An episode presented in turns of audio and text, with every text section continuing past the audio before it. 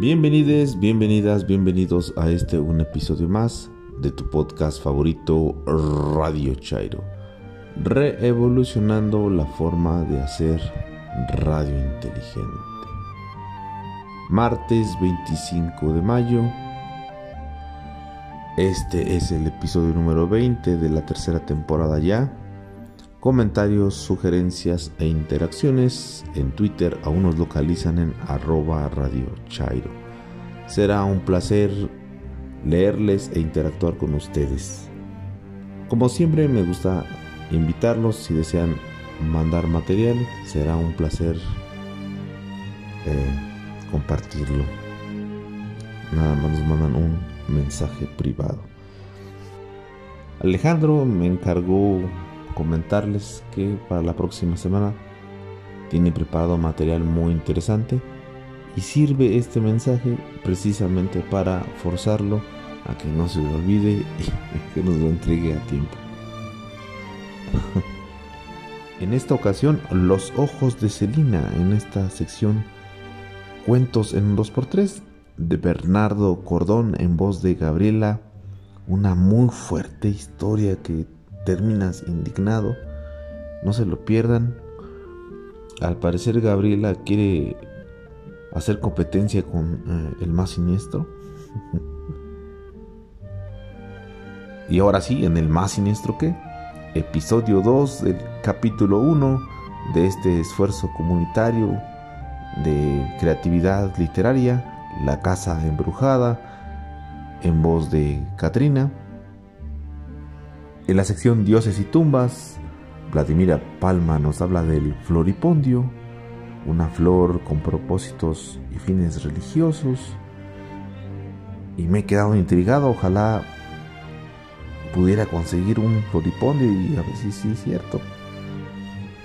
Y para finalizar en la reseña literaria, La maestra de Sócrates, una novela de la autora Laura Más, en voz de Gabriela. Teotima, una mujer valiente y sabia cuyas ideas son el origen del amor platónico. ¿Quién no ha tenido un amor platónico? En fin, sin más por el momento, comenzamos.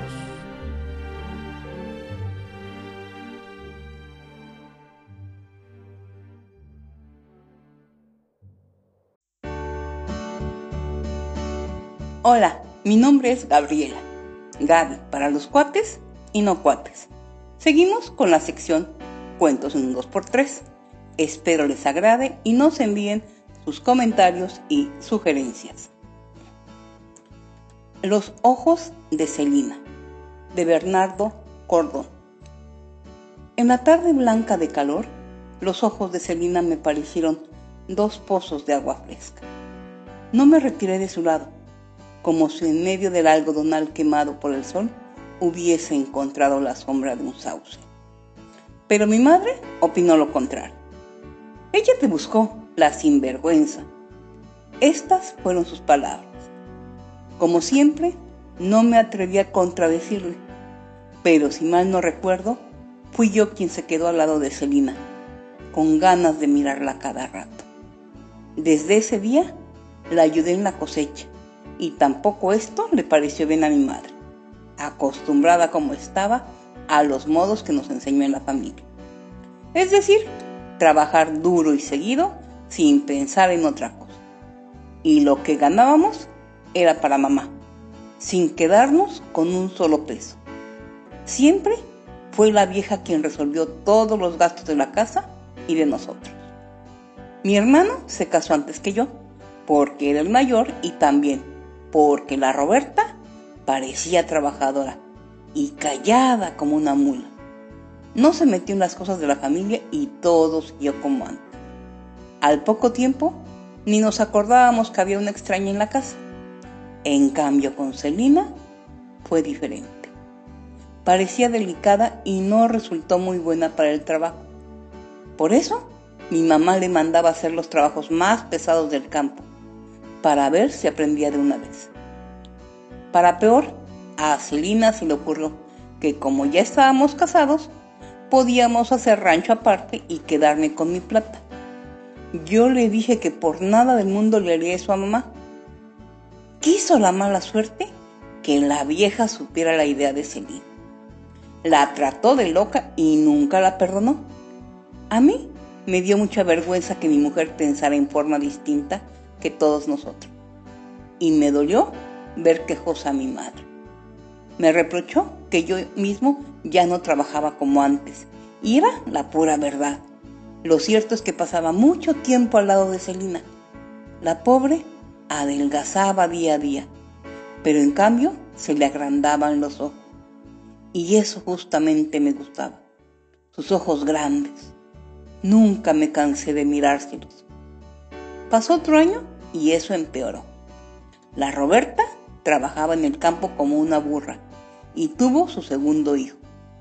Mamá parecía contenta, porque al igual que ella, la Roberta paría machitos para el trabajo. En cambio, con Celina no tuvimos hijos, ni siquiera una nena. No me hacían falta, pero mi madre nos criticaba. Nunca me atreví a contradecirle, y menos cuando estaba enojada, como ocurrió esa vez que nos reunió a los dos hijos para decirnos que Celina debía dejar de joder en la casa y que de eso se encargaría ella. Después se quedó hablando con mi hermano y esto me dio mucha pena, porque ya no era como antes, cuando todo lo resolvíamos juntos. Ahora solamente se entendía mi madre y mi hermano. Al atardecer, los vi partir en el sulky con una olla y una arpillera. Pensé que iban a buscar un yuyo o un gualicho en el monte para arreglar a Celina. No me atreví a preguntarle nada. Siempre me dio miedo ver enojada a mamá. Al día siguiente, mi madre nos avisó que el domingo saldríamos de paseo al río. Jamás se mostró amiga de pasear los domingos o cualquier otro día, porque nunca faltó trabajo en casa o en el campo. Pero lo que más me extrañó fue que ordenó a Celina que viniese con nosotros, mientras Roberta debía quedarse a cuidar la casa y los chicos. Ese domingo me acordé de los tiempos viejos, cuando éramos muchachitos. Mi madre parecía alegre y más joven. Preparó la comida para el paseo y enganchó el caballo al sulque. Después nos llevó hasta el recodo del río. Era mediodía y hacía un calor de horno. Mi madre le dijo a Celina que fuese a enterrar la dama Juana de vino en la arena húmeda. Le dio también la olla envuelta en arpillera. Esto lo abrís en el río. Lava bien los tomates que hay adentro para la ensalada. Quedamos solos y como siempre sin saber qué decir. De repente sentí un grito de Celina que me puso los pelos de punta. Después me llamó con un grito largo de animal perdido. Quise correr hacia allí, pero pensé en brujerías y me entró un gran miedo. Además, mi madre me dijo que no me moviera de allí. Celina llegó tambaleándose como si ya solo hubiese chupado todo el vino que llevó a refrescar al río. No hizo otra cosa que mirarme muy adentro con esos ojos que tenía y cayó al suelo. Mi madre se agachó y miró cuidadosamente el cuerpo de Celina. Señaló, ahí, abajo, en el codo. Mismito allí picó la yarará, dijo mi hermano. Observaban con ojos de entendidos. Celina abrió los ojos y volvió a mirar. Una víbora, tartamudeó. Había una víbora en la olla. Miré a mi madre y entonces ella se puso un dedo en la frente para dar a entender que Celina estaba loca. Lo cierto es que no parecía en su sano juicio. Le temblaba la voz y no terminaba las palabras, como un borracho de lengua de trapo. Quise apretarle el brazo para que no corriese el veneno, pero mi madre dijo que ya era demasiado tarde y no me atreví a contradecirle. Entonces dije que debíamos llevarla al pueblo en el sulky.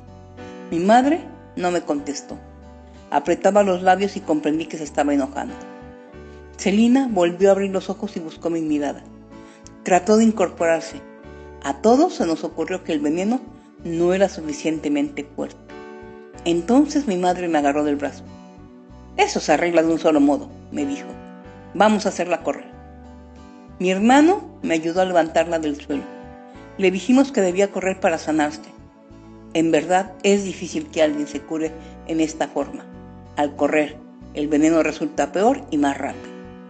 Pero no me atreví a discutir la mamá y Celina no parecía comprender gran cosa. Solamente tenía ojos. ¡Qué ojos! Para mirarme y me hacía así con la cabeza porque ya no podía mover la. Entonces subimos al sulky y comenzamos a andar de vuelta a casa. Celina apenas si podía mover las piernas. No sé si por el veneno o el miedo de morir. Se le agrandaban más los ojos y no me quitaba la mirada, como si fuera de mí no existiese otra cosa en el mundo. Yo iba en el sulky y le abría los brazos como cuando se enseña a andar a una criatura. Y ella también me abría los brazos, tambaleándose como un borracho. De repente, el veneno le llegó al corazón y cayó en la tierra como un pajarito. La velamos en casa y al día siguiente la enterramos en el campo. Mi madre fue al pueblo para informar sobre el accidente. La vida continuó parecida siempre, hasta que una tarde llegó el comisario de Chañaral con dos milicos y nos llevaron al pueblo, y después a la cárcel de resistencia. Dicen que fue la Roberta quien contó en el pueblo la historia de la víbora en la olla, y la creíamos tan callada como una mula. Siempre se hizo la mosquita muerta, y al final se quedó con la casa, el sulky y lo demás. Lo que sentimos de, de veras con mi hermano fue separarnos de la vieja, cuando la llevaron para siempre a la cárcel de mujeres. Pero la verdad es que no me siento tan mal. En la penitenciaría se trabaja menos y se come mejor que en el campo. Solamente que quisiera olvidar alguna noche los ojos de Celina cuando corría detrás del sulky.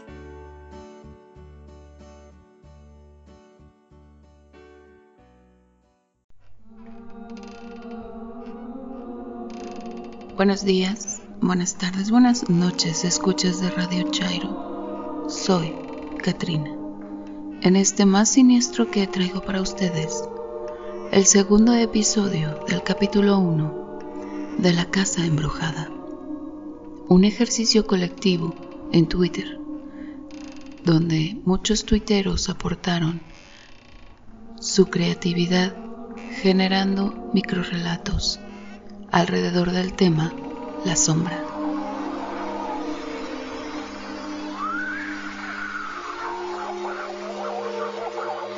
Arroba Gothic guion bajo eterna, eterna gótica, escribió. Voces rumoran que a mi sombra temes, que por las noches me observas y en mi oscuridad mueres. Si existe algo que aún me sostiene, es la ira, que por almas como la tuya vibra y respira. Nunca estarás por delante de mí. Esta es mi vida, mi esencia pura y sombría. Arroba Raskolnik 68 Roman Raskolnikov Mi sombra, tu sombra. Aunque a ojos de la gente soy el mismo de siempre, sin pérdidas, sin añadiduras, es mentira. Asenet, bien lo sabes. Ese es secreto entre nosotros, K. Y de ahí no debe salir, ¿entiendes? un secreto. Todo esto por la visita a Miskatonic, donde mora su parentela. Añoraba verlos después de tantos años alejada de esa ciudad. La complací y hacia ahí enfilamos rumbo. El amor y sus indisciplinas. Algo me decía que no era buena idea, mas repito, la amo y Va, nada más importa. Continúa. Arroba cruz-sally30. Lilith 666. Un susurro en mi oído me dice que me arranque la piel y los ojos para que pueda ver en lo que me he convertido. Con las manos ensangrentadas veo cómo mi realidad retrocede dentro de la casa embrujada. Me vuelve a susurrar. Sonríe. Has llegado a tu hogar en las sombras. Arroba Isletras Nuria 1. Nuria de Espinosa. En la sala de la casa sombría revoloteaban cuervos sobre la sombra de un pozo oscuro y negro. Zumbaban las moscas. Ladraba el perro y el miedo herido rasgaba lo perverso. Más allá de la puerta, aullaban los muertos. El viento ululaba. El cielo se cubría de negro. Arroba Grace Borrello. Grace Borrello. Encerrada en el altillo, ya no sabía si estaba viva o muerta. Me aterrorizaba constatarlo. Una noche, ensordecida por el chiflido del viento y el aullido de los lobos, me atreví a encender el candelabro para ver si mi sombra aún se proyectaba en la pared. Arroba negro cuervo 01, cuervo oscuro. La sombra del cuervo ha observado el llanto que ha derramado, sin mencionar la sangre, dolor y tristeza. Él solo mira el camino sin ella, su amada. Mas esa sombra la acompaña cada día, aún en las noches cuando no hay luz. Arroba Icormar. Iván C.M llenan esa parte que ella no domina, la que está afuera de sus fronteras. Ruge furiosa. El suelo tiembla, murciélagos asustados su interior sobrevolan. Las maderas del suelo, en dientes afilados como boca abierta, suspira con anhelo. La sombra no se detiene, asomándose al vacío de esa boca en la que la luz y la vida desaparece. La sombra espera reverberando como un grito en las paredes de la casa vieja. Continúa. Arroba el gran pillín, Felipe Rodríguez. El sábado de madrugada fui con mi novia a la casa embrujada del vecindario. Llevamos un par de linternas para revisar el famoso lugar, donde, según los vecinos, asustaban a cualquier intruso que osara entrar sin tocar. Yo pude sobrevivir, pero mi chica se ahorcó antes de salir. Arroba Ed Killer, Altair Eduardo. 1. La casa embrujada fue olvidada por Dios en lo más profundo de aquel bosque. Nadie sabe quién construyó ese lugar. Antiguas y nuevas voces que se adentraron como viajeros e insolentes a la garganta del diablo, ahora susurran como frío a su fiel guardián en sombras. 2. Los árboles rugían desde sus entrañas. Estos se retorcían y generaban más oscuridad en el camino de esa alma bendecida, la cual se avecinaba sin saber su fatal destino. A lo lejos, Alguien veía cómo su museo y casa del terror adquiría una nueva alma. Continúo. Arroba fantomlero, tu fantasma.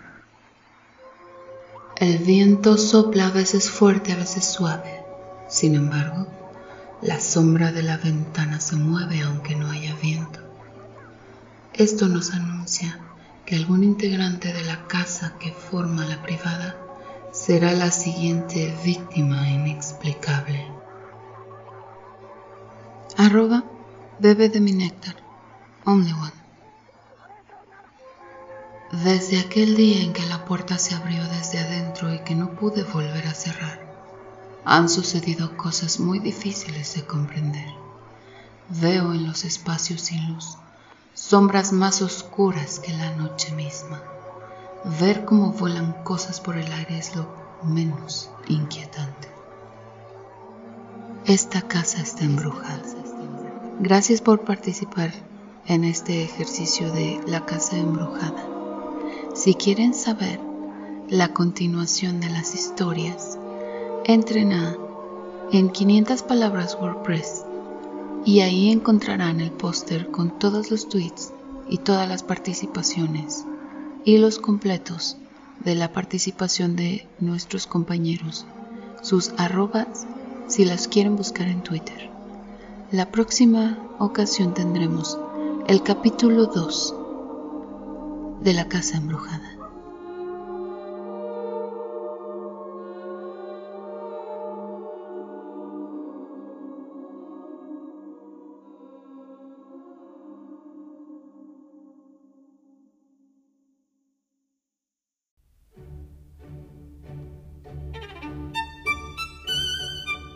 Iniciado la época de lluvias.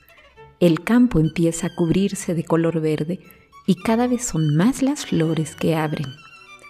Para esta y las subsecuentes entregas de la serie Dioses y Tumbas, les platicaré de plantas y flores que tuvieron y aún tienen usos relacionados con rituales de épocas pasadas. Soy Vladimira Palma. En Twitter me encuentran como arroba Palma y hoy hablaremos del floripondio.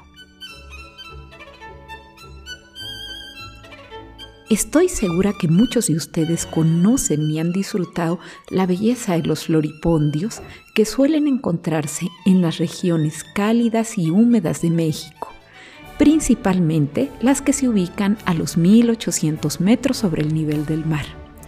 Su aroma es suave y si te quedas mucho tiempo cerca de sus flores, eh, puedes tener mucha risa o sueño. Y esto también ocurre con los animales. Perros, gatos e incluso gallinas suelen tomar agradables siestas bajo estas plantas. Los floripondios forman parte del paisaje de México. No obstante, no son originarios de este país, sino de Sudamérica en donde han sido utilizados desde hace miles de años como alucinógenos, ya que contienen alcaloides. El nombre científico del floripondio es Bruckmansia y se ha propuesto que ya no se encuentra de manera silvestre debido a que son plantas cultivadas por el hombre, esto es, domesticadas. Pueden llegar a medir hasta 4 metros de altura y sus flores tienen forma similar a las campanillas y alcanzan entre 15 y 25 centímetros. Son de color amarillo, blanco o blanco con tonos rosados. Como alucinógenos se utilizaban las flores solas o mezcladas con otras plantas. En la medicina servían para tratar dolores reumáticos. En países como Colombia, los sacerdotes las utilizaban en la época precolombina para rendir culto al sol. En Ecuador y Perú se siguen usando como alucinógeno. Quienes recurren a estas plantas deben de ser muy cuidadosos ya que su efecto es fuerte y puede ocasionar delirios o incluso la muerte.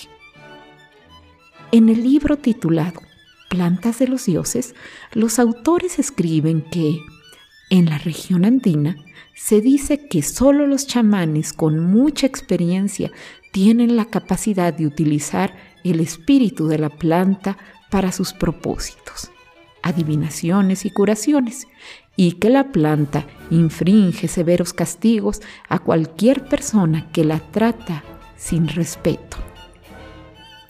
Al atardecer, las flores del floripondio desprenden un agradable aroma de efecto somnífero. Algunas personas que tienen problemas para conciliar el sueño suelen colocar una flor cerca de su cama para dormir. ¿Y tú? ¿Conoces los floripondios? Si es así y tienes fotos de estas flores o experiencias que platicarnos, puedes hacerlo en el timeline del podcast de Radio Chairo.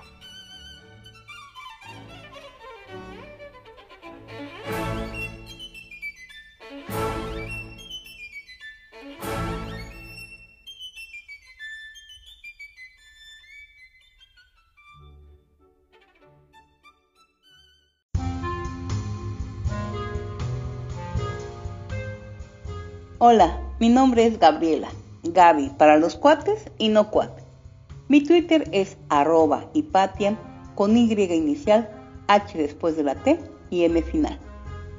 Hoy voy a compartir con ustedes una novela de Laura Más, que nació en 1989.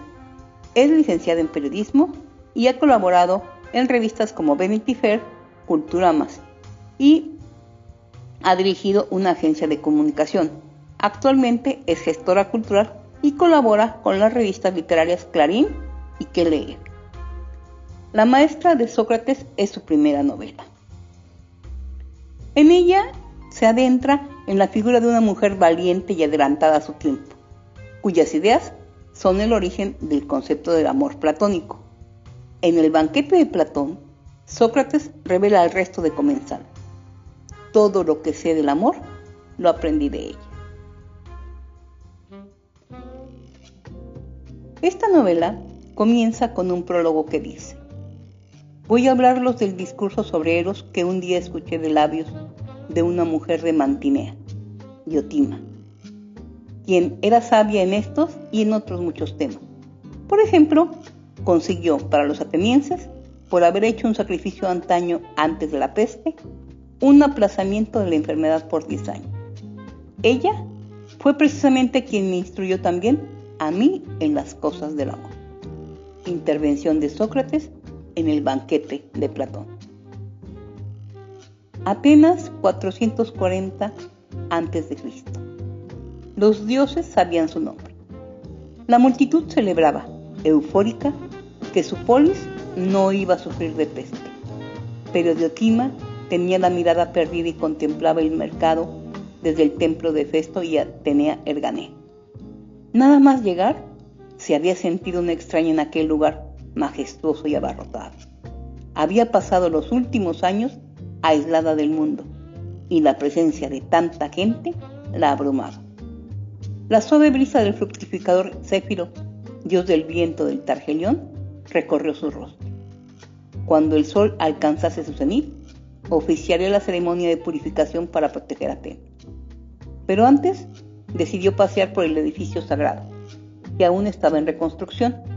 La guerra contra los persas se había llevado gran parte de la piedra, pero no había logrado arrasar con el esplendor de aquel lugar rodeado de fragantes pinos, en el que de nuevo se erigía un hogar para las deidades.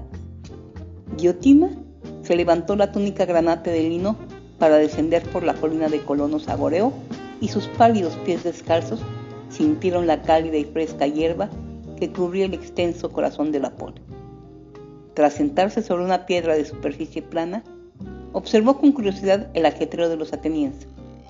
Desde la lejanía podía ver cómo en, en las estoas se vendía todo tipo de mercancías, anunciadas a gritos por los mercaderes. Y una vaga tristeza se apoderó de ella al recordar los días en su bulliciosa Mantinea natal. Aunque apenas estaba en la mitad de su treintena, sentía que hacía una eternidad que había abandonado la vida, la vida mundana para dedicarse a servir por completo a Apolo. Liderando a sus nueve musas, el dios tocó desde el Olimpo el arpa que le regaló Hermes y elevó a la sacerdotisa con su música. Alguien se acercó interrumpiendo su trance. Aquí estás, te estaba buscando. El aire de seguridad y porte majestuoso del gobernante de Atenas, que iba acompañado por un joven esclavo que se había quedado unos pasos atrás, no intimidaron a la sacerdotisa y también adivina que se dirigió a él con naturalidad. Realmente tu polis es hermosa, supera todo lo que me habían contado. Pericles sonrió con satisfacción y condujo a su invitada hacia la gestión había llegado el momento de ultimar los detalles de la ceremonia.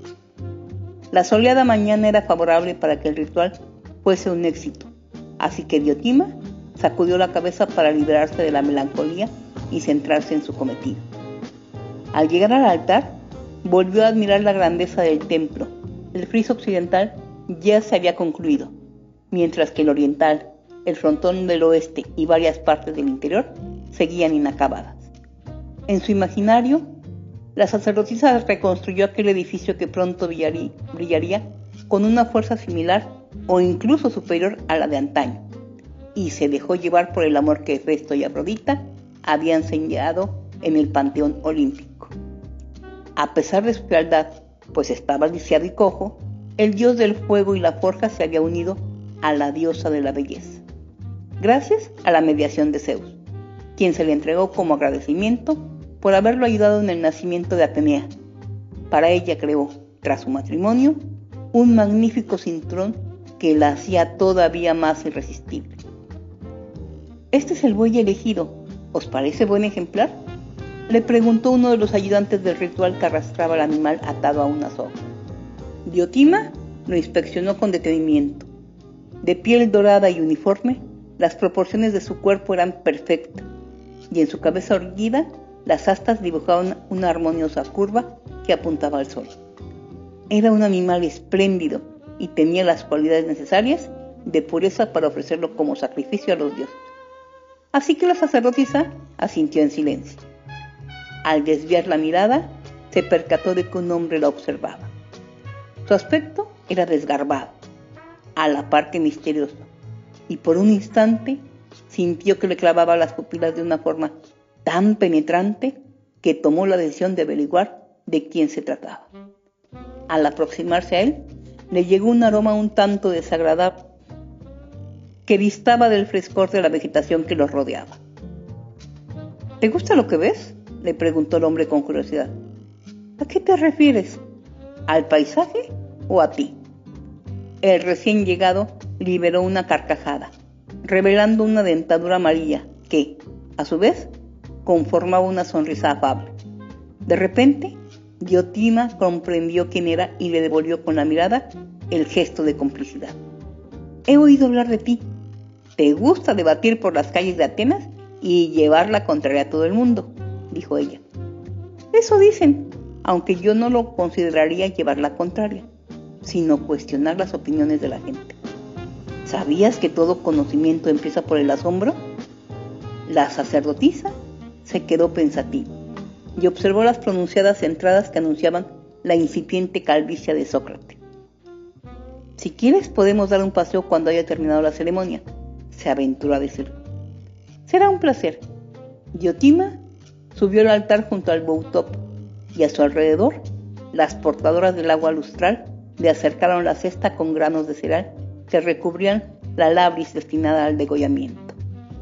Tras despejar con agua la cabeza del animal, mientras pronunciaba unas plegarias, la divina echó al fuego los granos y algunos pelos de la cabeza del buey antes de que el degollador pusiese fin a su sufrimiento.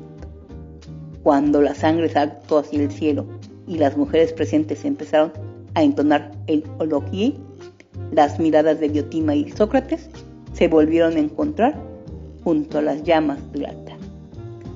Hasta aquí dejamos esta interesante novela que les recomiendo. Sócrates se enamoró de Diotima, inclusive la hizo su esposa. Y ya no les cuento más para que ustedes lo lean. Si tienen alguna recomendación o sugerencia, envíenla y trataré de complacerlos. Gracias.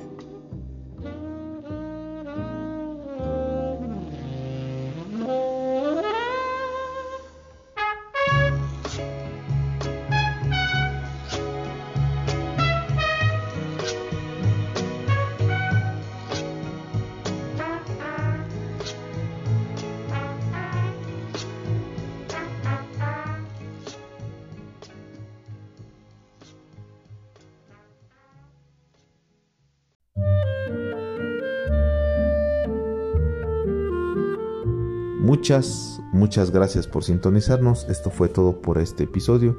Agradecemos sus comentarios, sugerencias e interacciones. En Twitter nos localizan en arroba Radio Chairo.